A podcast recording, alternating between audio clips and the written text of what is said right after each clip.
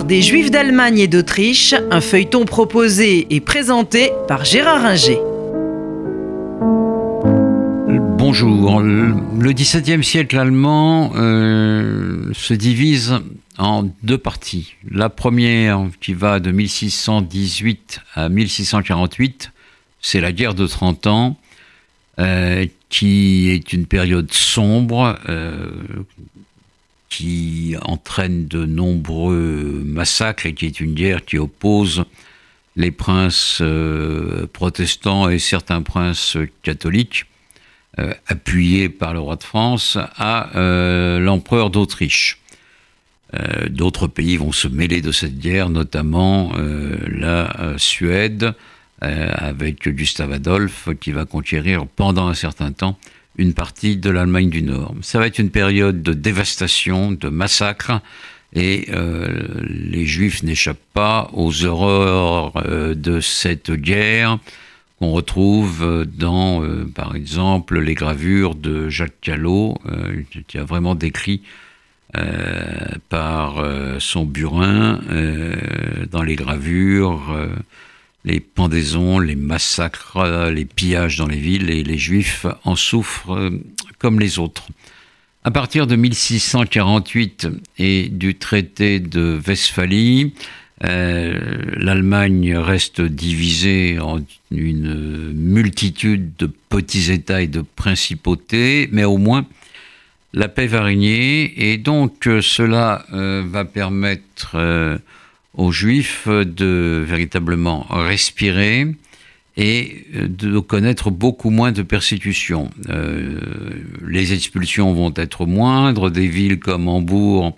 vont permettre, avec euh, Hambourg et son faubourg Altona, euh, vont permettre aux Juifs de s'installer et de vivre, de construire des synagogues et de connaître une période de paix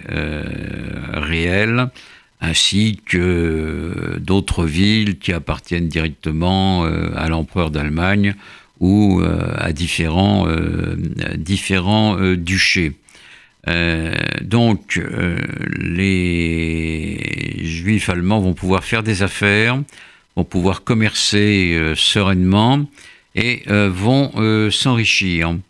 ils vont s'enrichir et euh, les euh,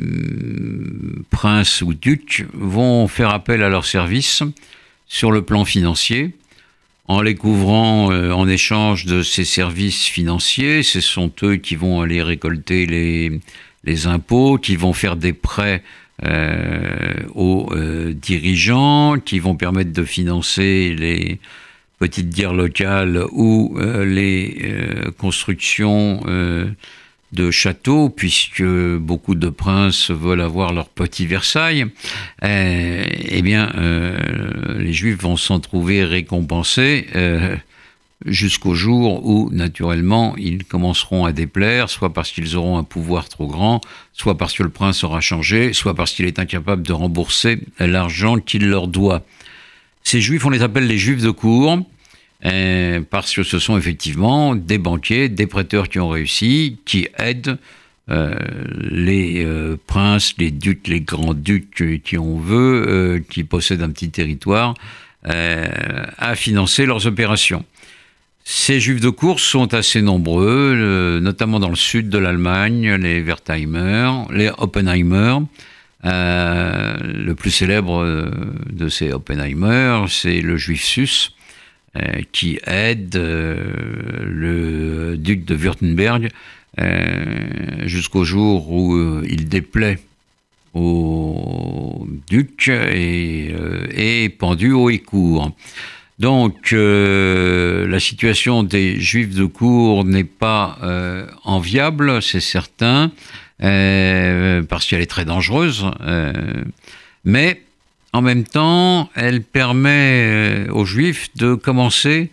à s'implanter dans la société allemande, pas seulement sur le territoire allemand, mais dans la société allemande, en sortant du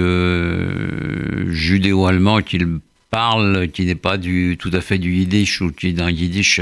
assez abattardi par rapport à celui qu'on parle en Europe de l'Est,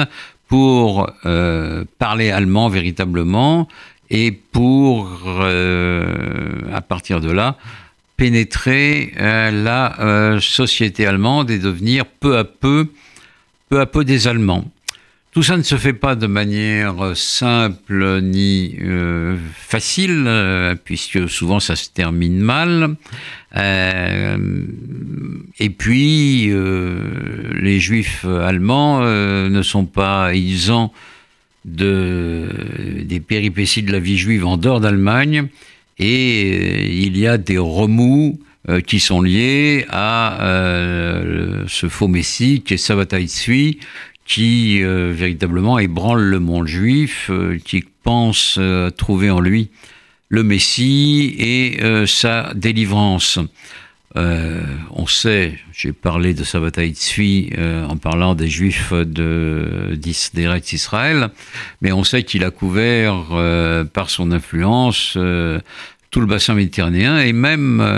une partie de l'Allemagne, une petite bourgeoise juive euh, allemande, Lucian von Almen, a écrit son journal et elle parle de Tzabata en disant que on espère qu'il est le Messie, que certains juifs d'Hambourg vendent leurs biens euh, pour pouvoir le suivre quand le moment sera venu, etc.